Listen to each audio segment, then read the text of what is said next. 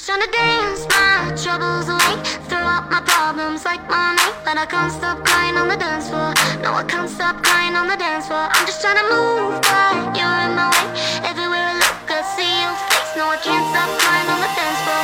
No, I can't control these tears and tension. I've been crying all night. Good God, I guess the boy in my dreams ain't right. Thought I'd love him for life.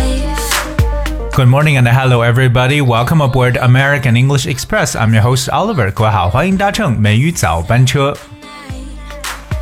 今天呢，我想跟大家来去呢区别几个跟获得、赢得、得到，哎，这样相关的几个单词，哎，特别是像 achieve、earn、gain。acquire、win 等等这样这样的一些词汇，它们到底该怎么区别呢？这是今天我要跟大家去分享的内容。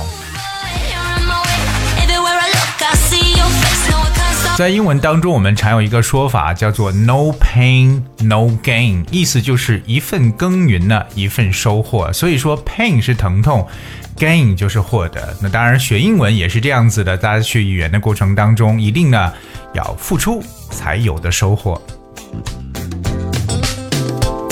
说到了这个获得什么东西或达成什么什么样的东西呢？我觉得第一个要跟大家分享的词呢叫 achieve。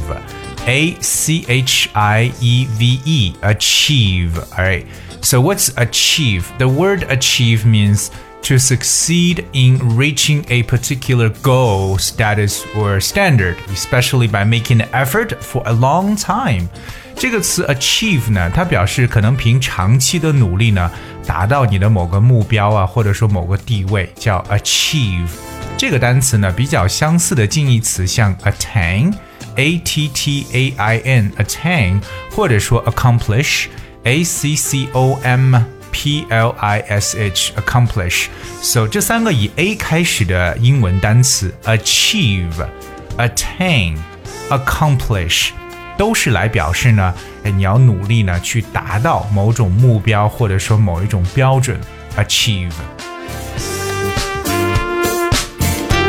比如说呢，他最终终于呢是获得了成功了，so he had finally achieved success。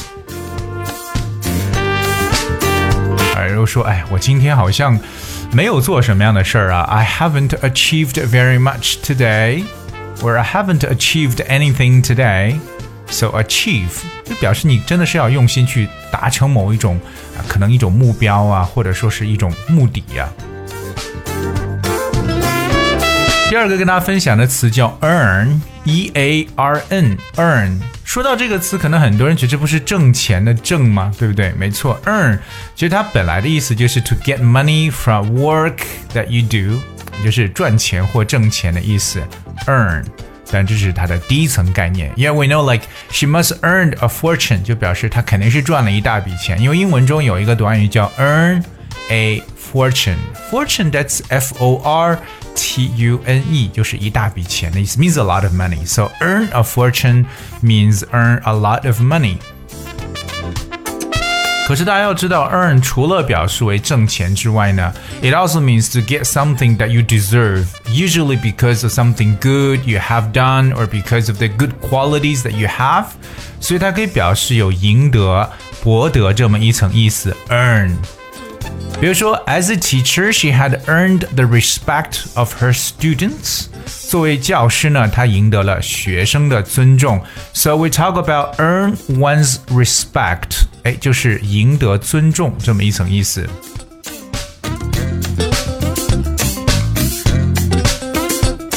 我们说完了 achieve，我们说完了 earn。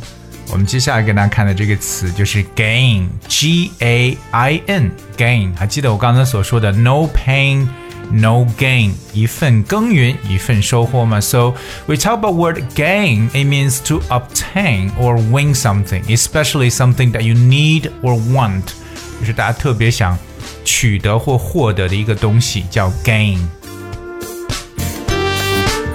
那 gain 的第一层意思就是获得了。OK，譬如说，the country gained its independence ten years ago，表示这个国家十年前呢便赢得了独立。The country gained its independence ten years ago。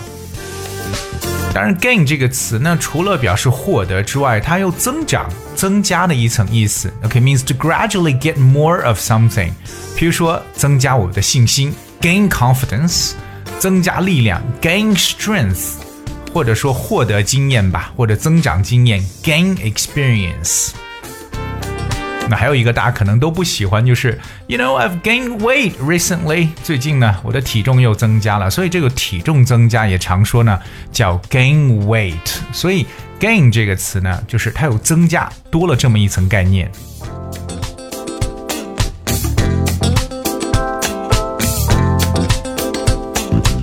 好，接下来和大家分享的这个词呢是 win，w i n。哎，看到 win，大家都知道它表示为赢了什么什么东西，right？But that's only the very first part for that because win means you know you get something as result of a competition, race, election。所以 win 呢通常都是跟一些比赛相关的，对不对？就是说可能是在比赛呀、选举啊、赛跑当中你赢得或获得什么。我们叫做 win。它的过去式呢叫 won，w o n，right? For example, like he won three thousand pound in the lottery，就表示呢他是中了三千英镑的这个彩票啊。OK，中彩了。He won three thousand pound in the lottery。 同样，win 这个词呢，也有表示获得，它除了赢得，也表示获得。OK，like、okay? to achieve or get something you want, especially by your own efforts，特别是通过自己的努力而赢得或获得什么东西。比如说，我们常说的有这个获得支持，to win support，right？To win support 就相当于 to gain support。 或者我们常说的就是赢得了某人的信任，win one's trust。OK，if you can win someone's trust，就是获得某人的信任。还有一个就是，哎，如果你能赢得某人的芳心，那也是很好，或获得某人的芳心，同样用这个词 win，win one's love。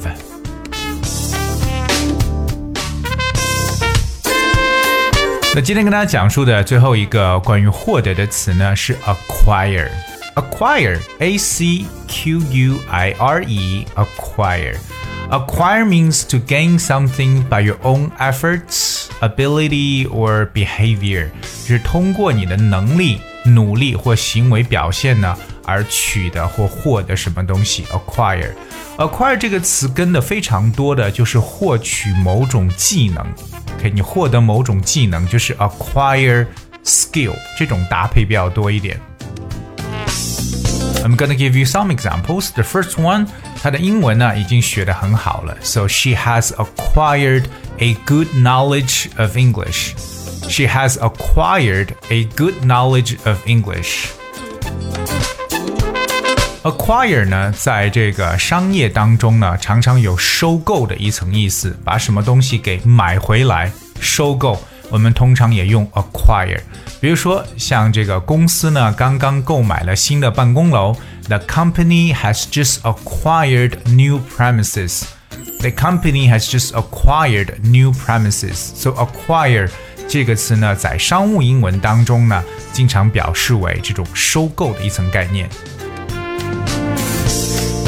今天跟大家来去分享了这么几个和这个赢得、取得。获得相关的几个词，我们有 achieve、earn、gain、win、acquire。那当然，英文的词汇当中呢，都有各有各的区别，所以在使用的时候呢，一定要再次的想一想，which word is more appropriate，哪一个词使用会更加的这个适当一点。所以就是平时大家一点一滴的积累呢，来去学习，才能让自己的英文技能变得更好。So that is how you acquire a sophisticated language skill.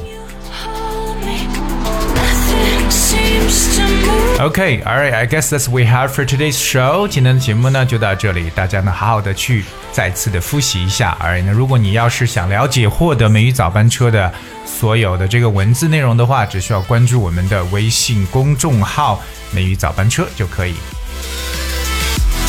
今天节目的最后呢，送给大家一首歌曲《Chardonnay》霞多丽。I love having Chardonnay from time to time, though. And I hope you guys will enjoy. And thank you so much for tuning in. I'll be with you tomorrow.